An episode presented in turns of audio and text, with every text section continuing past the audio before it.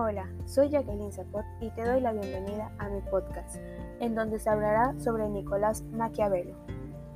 Nicolás Maquiavelo participa activamente en la vida política hasta los 44 años, dedicándose entonces a la teoría política. Su obra más importante es El Príncipe. Maquiavelo se interesó fundamentalmente por presentar la mecánica del gobierno, prescindiendo de las cuestiones morales y formulando los medios por los cuales el poder político puede ser establecido y mantenido.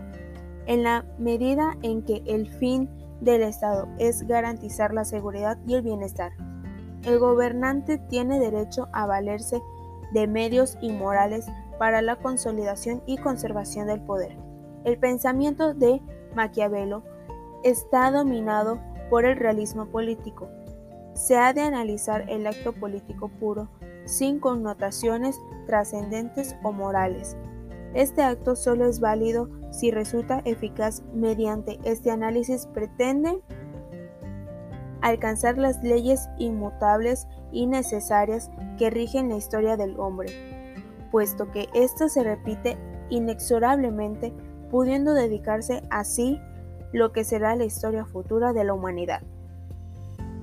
Respecto a las formas de gobierno, Maquiavelo considera la república como la reforma de gobierno posible, lo que parece difícilmente considerable como su doctrina del despotismo político anteriormente expuesta. No obstante, el despotismo estaría justificado solo como paso previo a la ordenación del Estado sobre el que se establecería la República. El despotismo político sería entonces un mal menor que conllevaría la posibilidad de establecer el gobierno republicano, es decir, un gobierno de la mayoría. El gobernante es bueno, es decir, justificable, por su eficacia, no por sus connotaciones ético-religiosas. No se trata de describir estados ideales, sino de gobernar estados reales. En definitiva, la modernidad de Maquiavelo parece radicar en el énfasis que puso en el Estado como un cuerpo soberano que mantiene su vigor y unidad mediante una política de fuerza.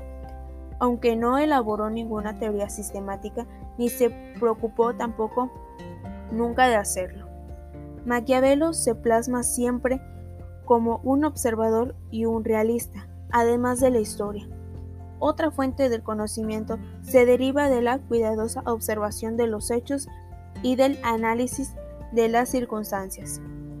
Habla además de las limitaciones, pero lo importante respecto a ellas es no desconocerlas para que, aun cuando restrinjan el ámbito de la acción humana, la voluntad pueda superarlas.